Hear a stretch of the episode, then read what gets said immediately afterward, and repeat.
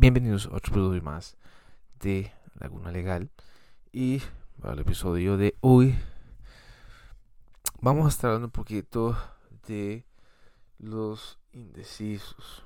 ¿Qué son los indecisos? Porque hay todo un tema a las elecciones del 2022 Costa Rica de los indecisos.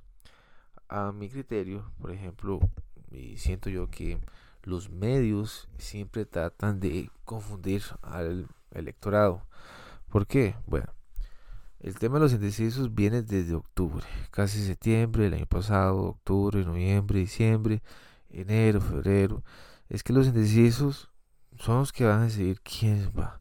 Es que los indecisos no saben. Es que los indecisos son más mujeres que hombres. Eh, hay un porcentaje de 50-55% de indecisos. Entonces los que están ahorita no son los más probables. Entonces eh, es como una forma de suprimir el voto. Suprime el voto. Eh, para aquella persona que no sabe, que no está, que está totalmente confundida, que no sabe mucho de política, este,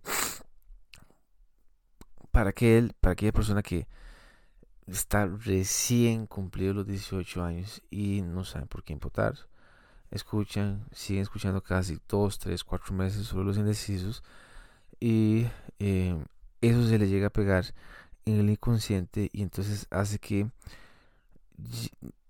entra como un estado de igual de indecisión y no sabe por quién votar por tanto efecto por tanta oferta electoral. Entonces em, a veces no hay que hacerle tanto caso a los medios porque ellos tienen una narrativa tienen una agenda y a veces cuando ven algún tipo de candidato que no les gusta o que tal vez no les beneficia, em, vienen y sacan el tema de los indecisos. Bueno, es que al final los indecisos son los que van a decidir. Lo ven escuchando desde Amelia Rueda, Vilma Ibarra, Monumental, Columbia, Teletica, Repetel, desde octubre, noviembre, diciembre y enero. Em, les voy a leer una nota que salió el miércoles 12, 2 de febrero que indica que la última encuesta del CIEP de la UCR, donde dice elecciones generan esperanza y entusiasmo en solo un 46% de los electores. Menos de la mitad de los, de los costarricenses manifiestan esperanza, 32%, y entusiasmo, 14%, por las elecciones nacionales de este domingo, de acuerdo con el CIEP de la Universidad de Costa Rica. Ante la pregunta cuál palabra escribiría mejor la forma en que se siente en este momento pocos días de la, elección, dice la mayoría de los entrevistados brindó una respuesta negativa. ¿Es negativo? Sí. Creo que a nadie le gusta la política. Sí le gusta la política, pero la encuentra tal vez eh, muy odiosa, ¿verdad? Están muy desincentivados. Puede ser que por muchísimas cosas trabajo, deudas y sienten que ningún candidato tal vez los pueda llenar o satisfacer y tal vez hay muchísima gente que se siente así, de ese modo. Eh, sobre esta pregunta, el, 57, el 54% se describió con emociones de carácter negativo, en particular el 35% indicó que está angustiado, el 19% indicó sentirse triste. Habría que ver por qué, qué es angustiado y qué es triste. Para las elecciones de este domingo están convocados 3,5 millones de electores. Si se toma solo en cuenta los decididos a favor, el verde y blanco José María Figueres obtendría el 17%, los votos, el 17 de los votos válidos, mientras que el segundo puesto es peleado por Inés Aurido de la Unidad, Social Cristiana con 12,8 y Fabricio Alvarado, República de Nueva República con 10,2. La medición, la medición del doctor Rodrigo Chávez de Progreso Democrático 8,1 y José María Villalta de Frente Amplio 7,5. Los candidatos que reportan más apoyo que el margen de error son 6 y también se incluye el FENSAC de Progreso Democrático. Em, entonces, sí, ¿verdad? Eh, deja a la gente aún más confusa. Deja a la gente más confusa, tantos electores el tema de los indecisos, eh, veamos que para las elecciones de 2018, Carlos Zaparado no entraba ni en el margen de error. Venía de ser ministro de, Trabajo, se siente presidenciable y se manda la candidatura del PAC interna, la gana y se topó a su mejor amuleto de la suerte.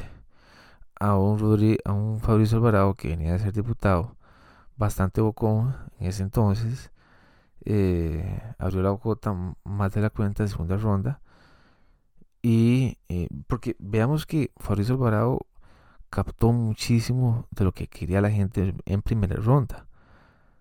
Abre la, abre la de más y hace ciertas piruetas, ciertas cosas en segunda ronda. Y eso hace que la gente se vuelva en contra de Fabricio. Y también muchísimos los medios ayudaron, muchísimos los progres, eh, mucho a la izquierda, titulares construidos para que Fabricio perdiera. Pero Fabricio se tiene que sentir responsable de lo que pasó en segunda ronda. Y ahorita vemos un Fabricio mm, bastante moderno, un team de marketing más robusto, un trabajo más más al detalle en las costas, Pacífico Central, zona norte, zona sur. Y eso ha sido que Fabricio, yo vuelvo otra vez a aquellos números del 2018. No sabemos cómo va a pasar o qué va a pasar con Fabricio ahorita el domingo, pero me parece que, bueno, hay muchísima gente que lo quiere y muchísima gente que lo odia. Em, pero como siempre, los progres a veces quieren, o la izquierda tica, siempre y exige cosas específicas para, para, para, la, para la derecha tica. Necesito que los diputados de la derecha sean tengan tales títulos, estos y estos y estos. Pero cuando resulta cuando traen Frente Amplio diputados que no tienen ni experiencia laboral, ¿verdad? No tienen ni bachillerato, entonces, eh, no, es que acaso para diputados se necesita toda esa experiencia. Es la hipocresía que tiene muchísima a la izquierda, Y uno de esos es el Frente Amplio y el PAC, totalmente.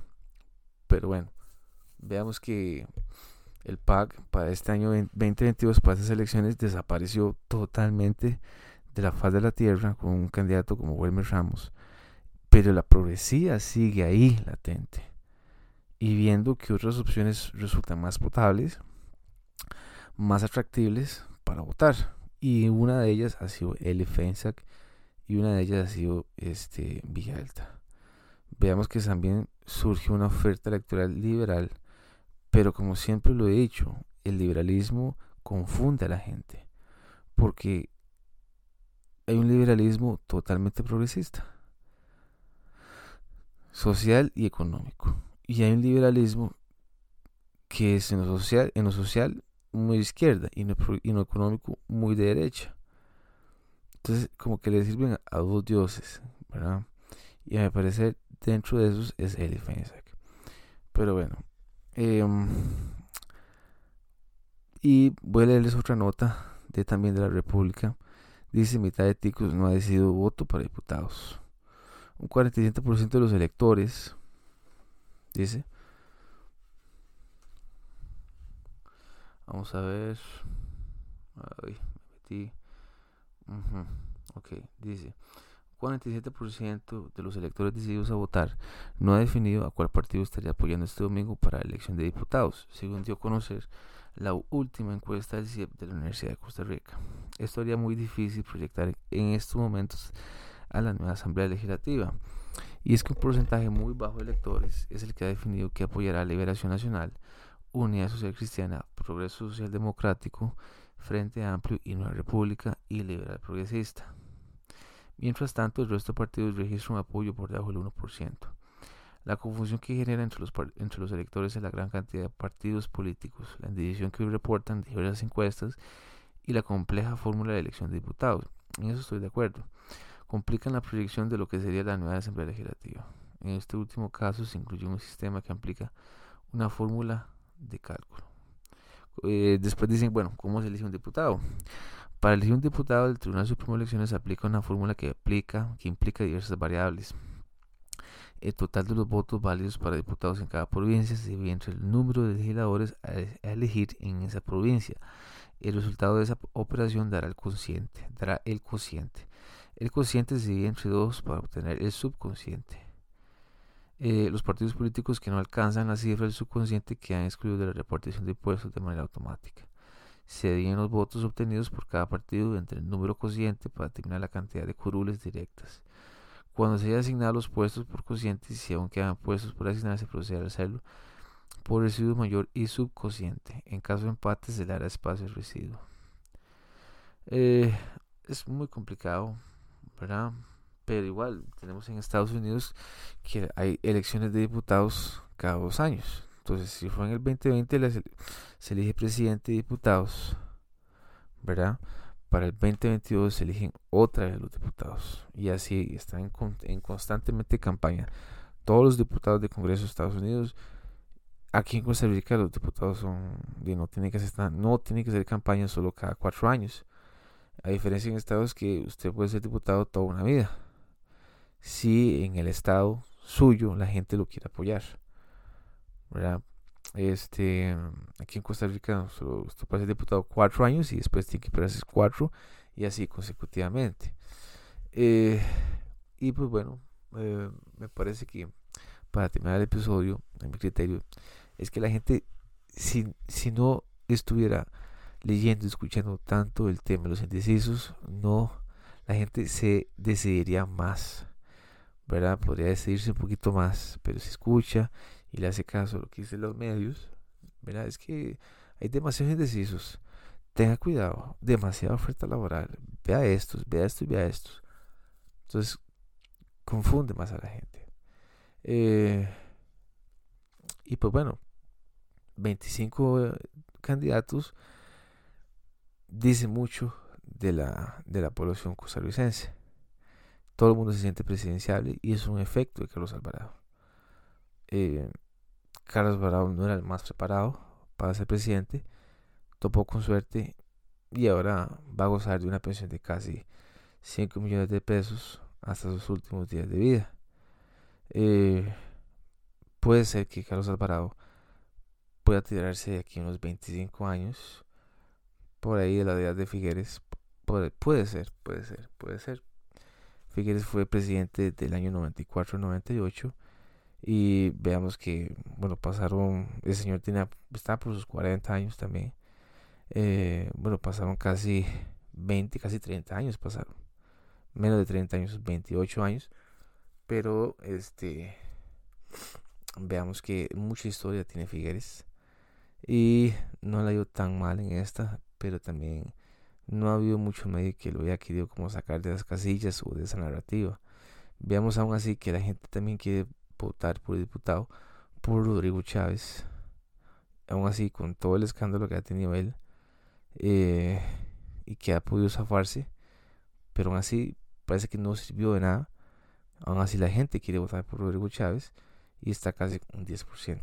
Entonces, la gente sí, sí sabe por quién quiere votar. Lo que pasa es que también hay muchísimas variables hoy en día eh, con todo el tema del desempleo, el COVID, vacunas. Entonces, eh, veamos a ver qué pasa. Chicos, una vez más, gracias por escucharme y nos estamos escuchando en el próximo episodio. Chao.